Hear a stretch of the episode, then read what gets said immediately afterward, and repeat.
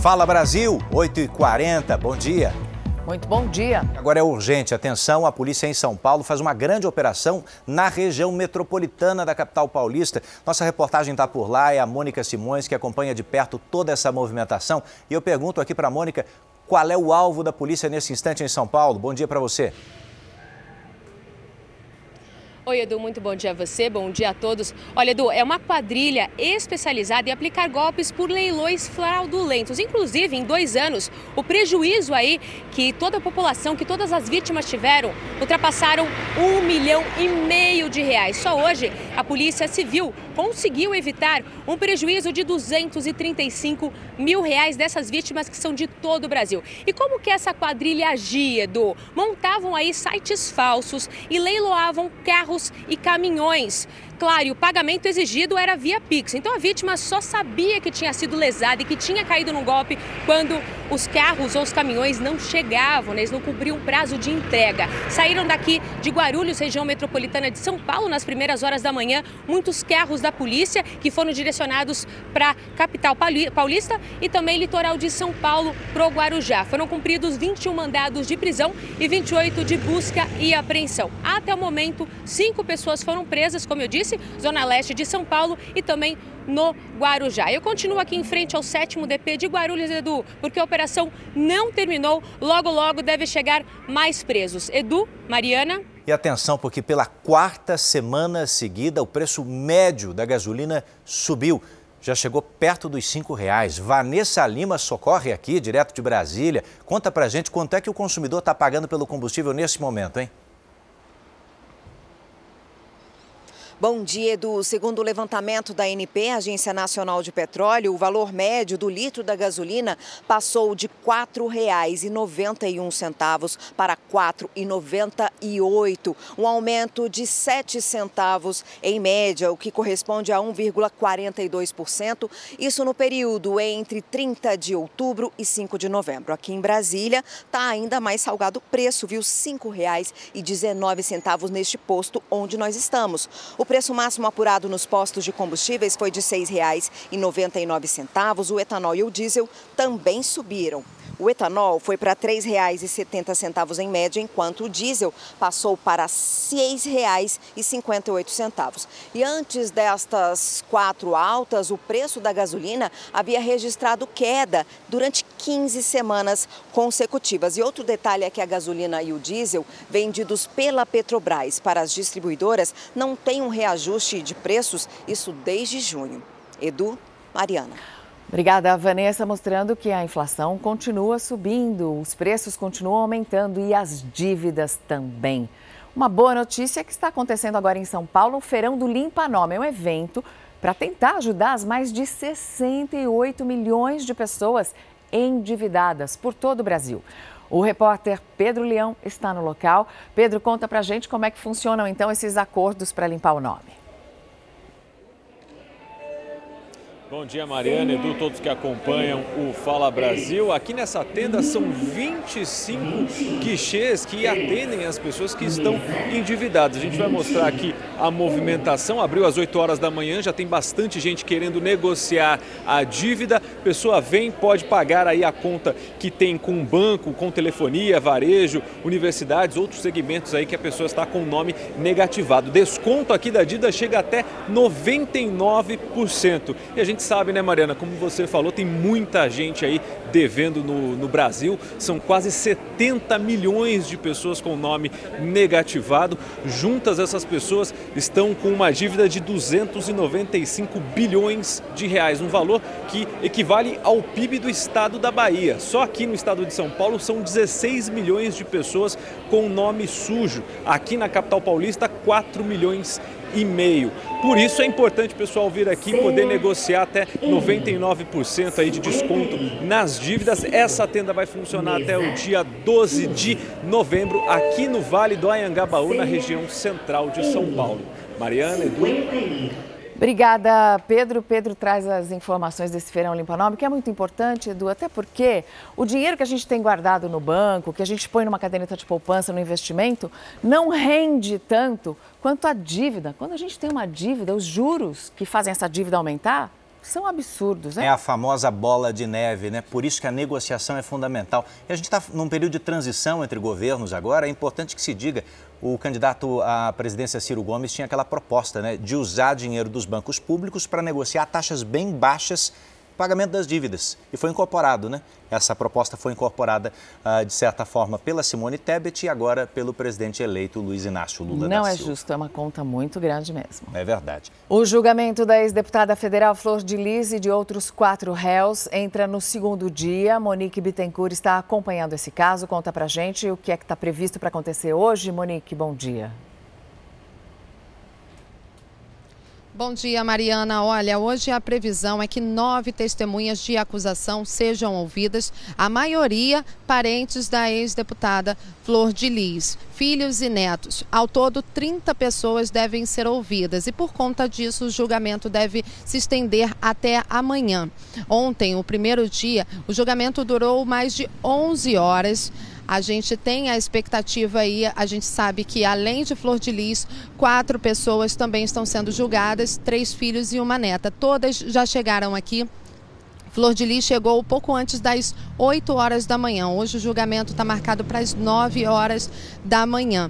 Ontem, no primeiro dia, teve muito choro e, inclusive, o julgamento foi marcado por um vídeo revelador.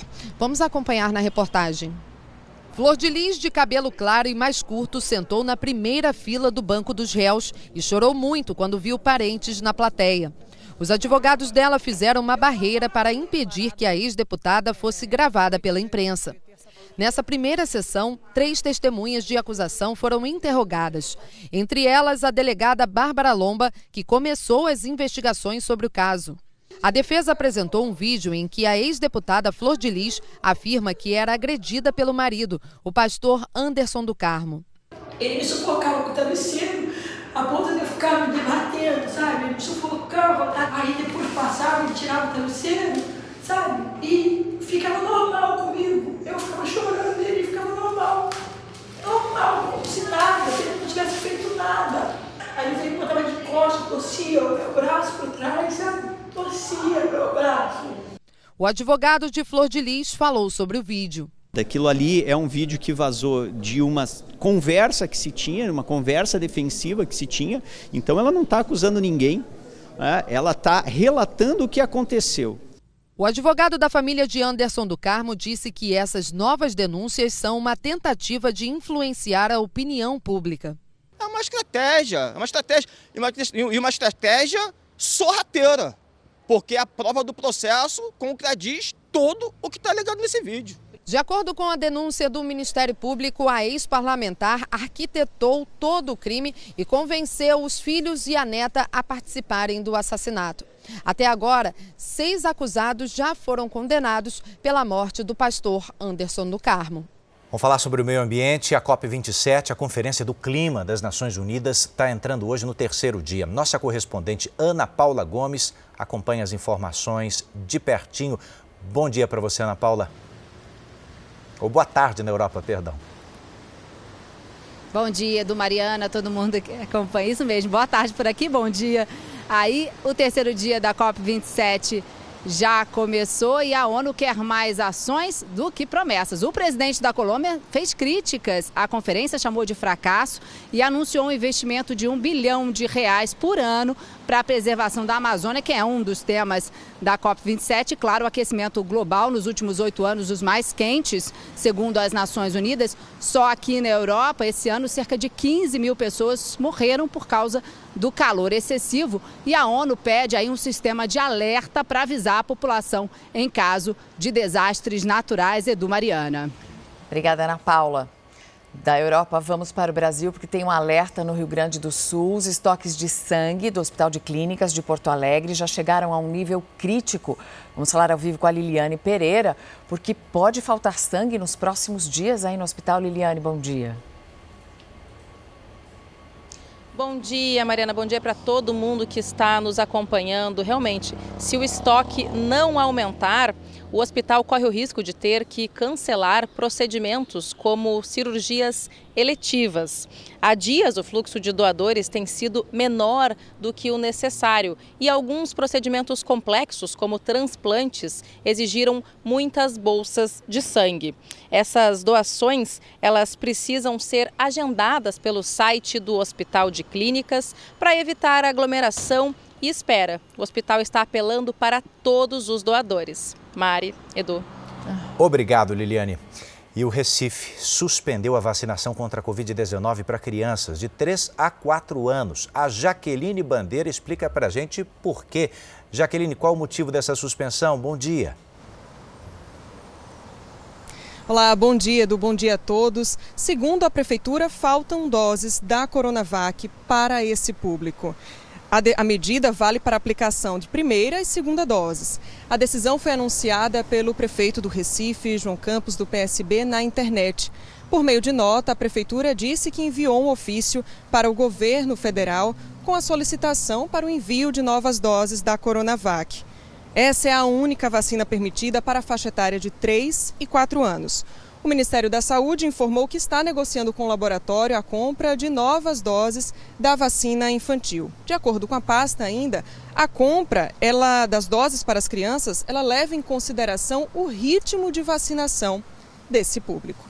Atenção porque a polícia está em busca de criminosos que mataram um subtenente da aeronáutica durante um assalto. Foi no interior de São Paulo e já há desdobramentos, hein? Tiago Santos tem os detalhes aqui. Bom dia para você, Tiago. Qual é a principal linha de investigação nesse caso, hein? Oi, Edu, bom dia para você e para todos que nos assistem aqui no Fala Brasil. A polícia acredita que o alvo era o carro de luxo contratado para levar a vítima até o aeroporto de Viracopos, em Campinas. Ricardo Mendes de Sena morava em Brasília e estava aqui no interior de São Paulo para fazer um curso. O celular e a mala do militar foram levados pelos bandidos. Segundo o delegado que comanda as investigações, o subtenente e o motorista não reagiram à ação criminosa. O depoimento desse motorista, aliás, é muito importante para os investigadores identificarem os atiradores, porque não há câmeras na rodovia onde o crime aconteceu. O motorista ele foi baleado de raspão no rosto, encaminhado para o hospital, já recebeu alta, mas ainda não tem condições de conversar com a polícia. Ricardo Mendes de Sena estava há 22 anos na aeronáutica. Nossa equipe conversou com a mulher do militar. Vamos ver. Meu marido era uma pessoa que tinha prazer em viver, muito prazer em viver, muito prazer naquilo que ele fazia, né? Então a gente está sem chão ainda, está sem chão, porque a gente tinha muito para viver ainda, muito para viver. Meus filhos já estão adultos, graças a Deus. E, a gente, e ele tinha muitos planos. A gente ia viajar, viajar para Aracaju, que a gente já tinha viajado duas vezes. Em janeiro a gente ia viajar. A gente ia fazer tanta coisa, tantos planos que a gente tinha. Dois criminosos morreram e um fugiu depois de roubarem um caminhão e perderem o controle do veículo na região metropolitana de São Paulo. Um homem morreu no local, o outro chegou a ser socorrido nessa situação, hein? Foi direto para o pronto-socorro da região, mas também não resistiu aos ferimentos.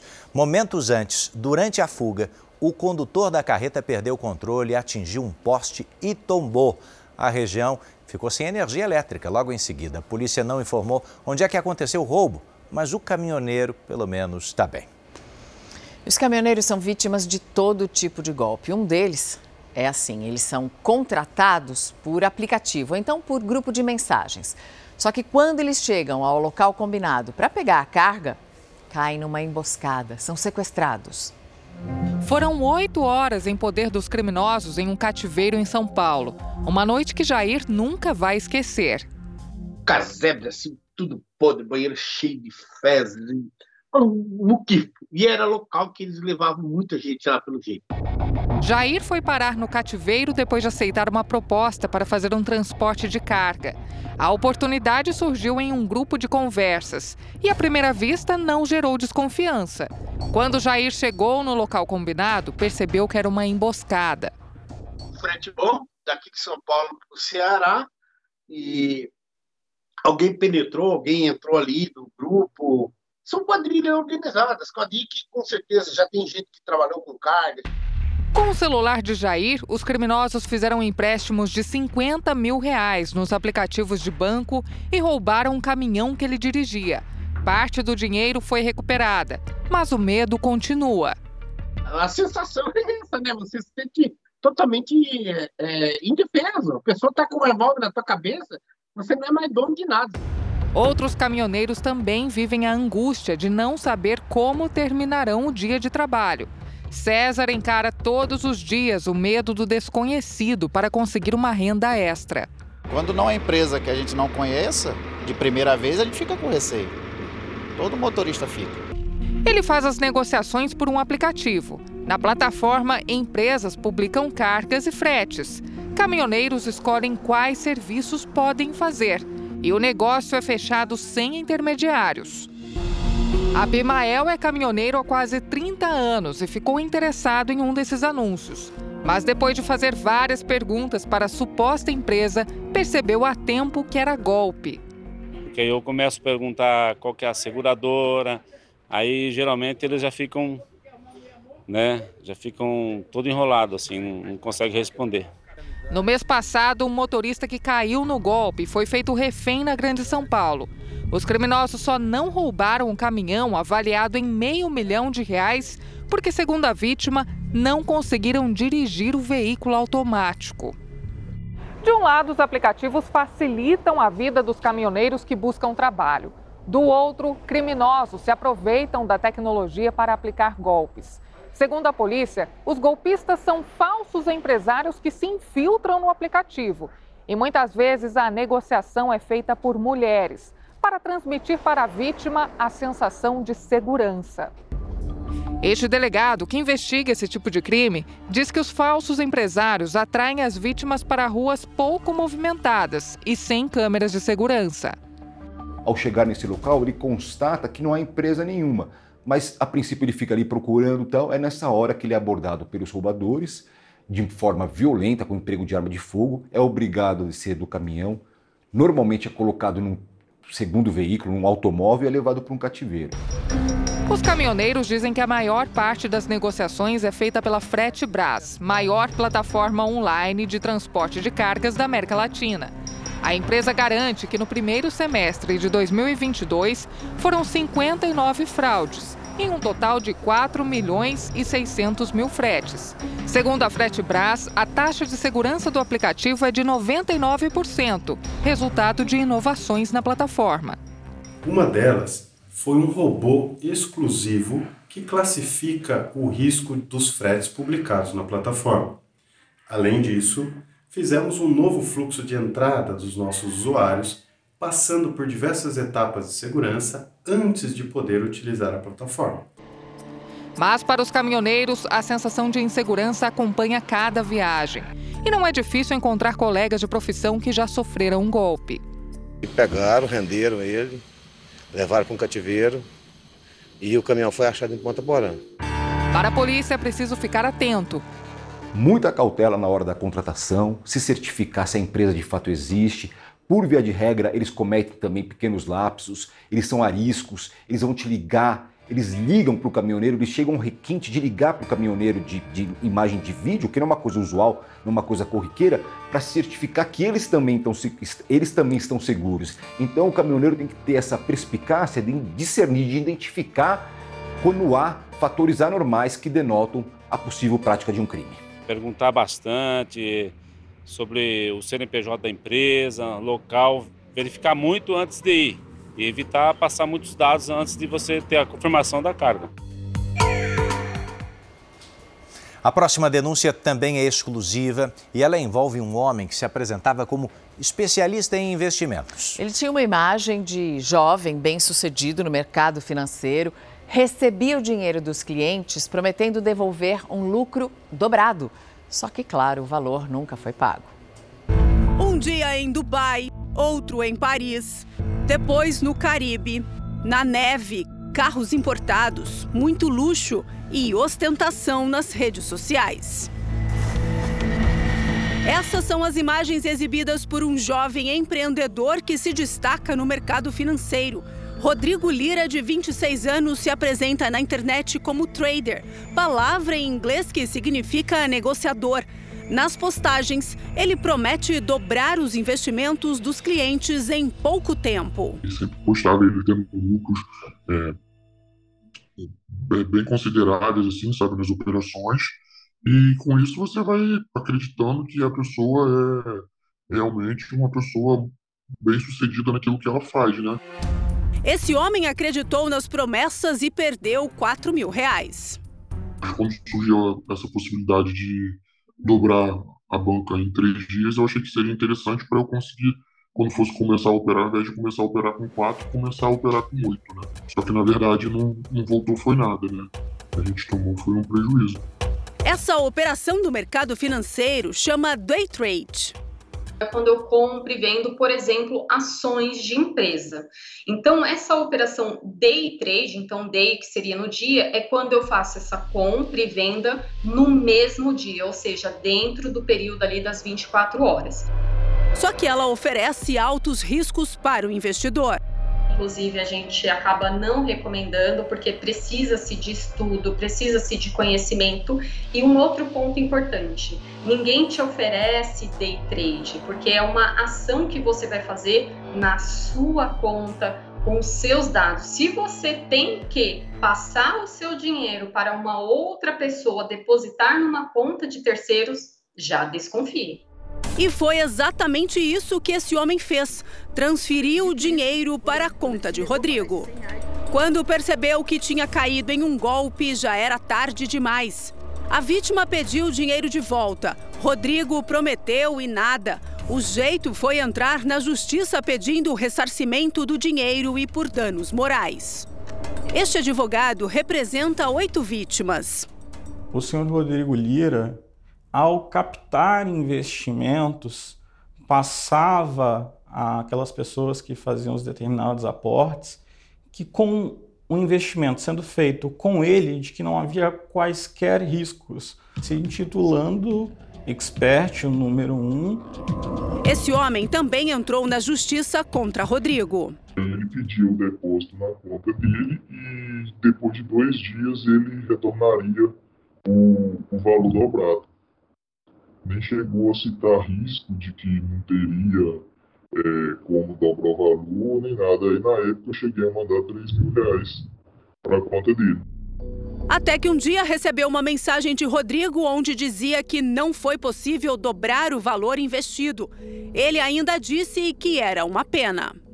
Eu fui e mandei mensagem para ele, falando que eu descobri que ele estava mandando a mesma mensagem para as pessoas, que ele estava perdendo dinheiro de todo mundo, que isso não era correto. Rodrigo responde a 10 processos aqui no Tribunal de Justiça de São Paulo. Ele se mudou do Brasil, hoje mora em Portugal. Segundo o advogado de Rodrigo, ele foi para a Europa para estudar e fazer cursos específicos sobre investimentos no mercado financeiro. O Rodrigo foi é, dentro de, tomou todas as medidas legais para que essa viagem dele para estudo fosse possível.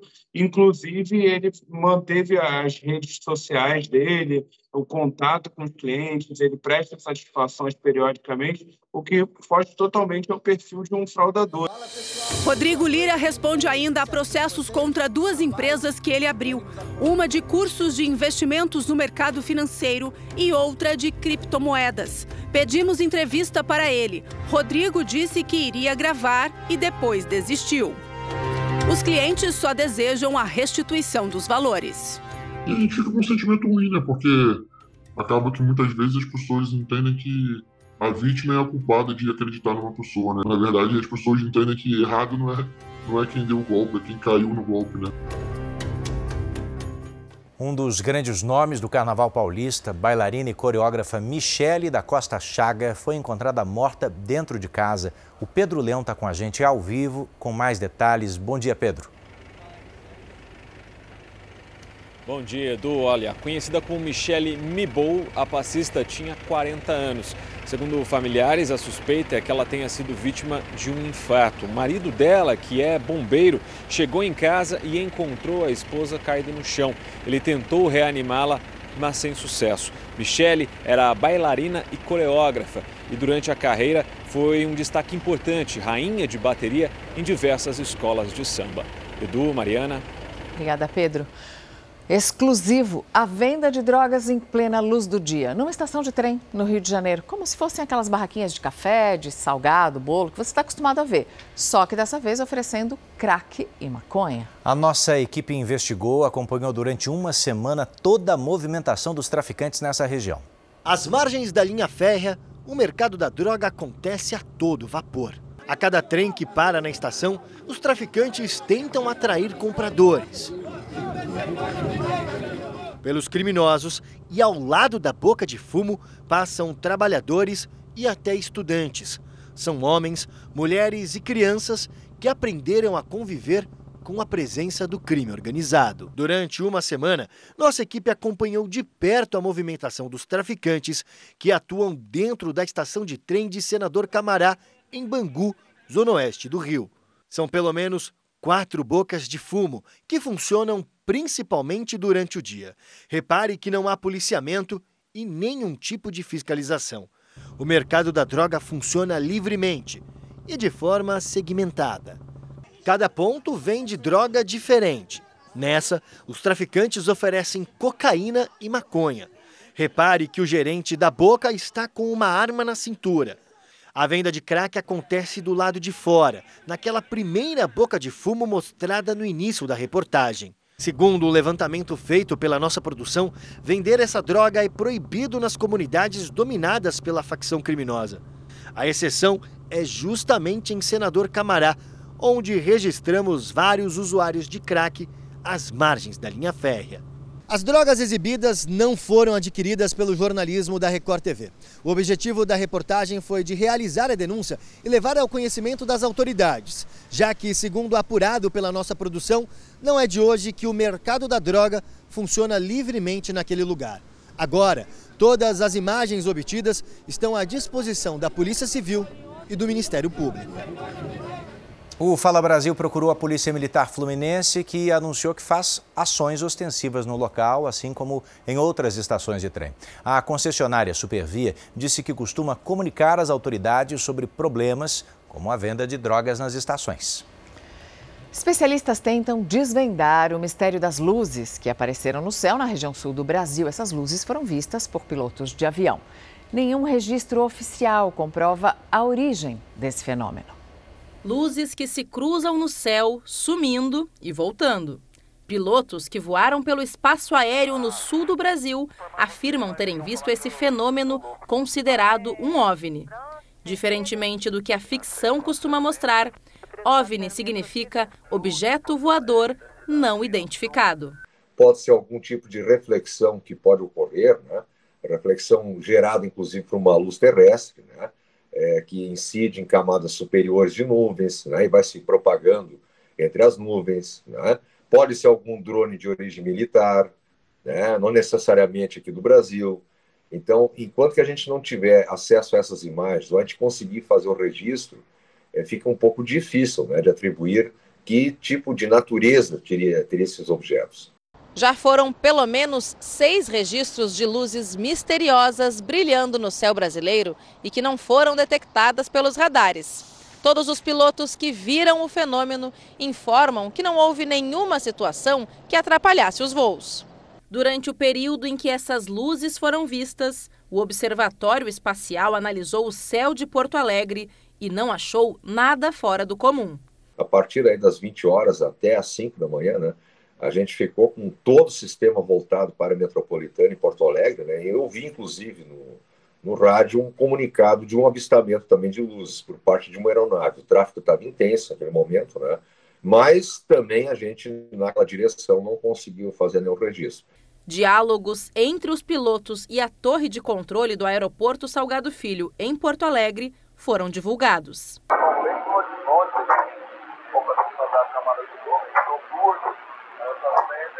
Voltam a apagar e novamente. Uma sobreposta a outra. Enquanto a polêmica não é esclarecida, as luzes misteriosas dividem opiniões. Não fico pensando para não poder ficar pensando besteira e achar que, que isso é algo preocupante, né? Eu acredito que seja algum objeto voador mesmo.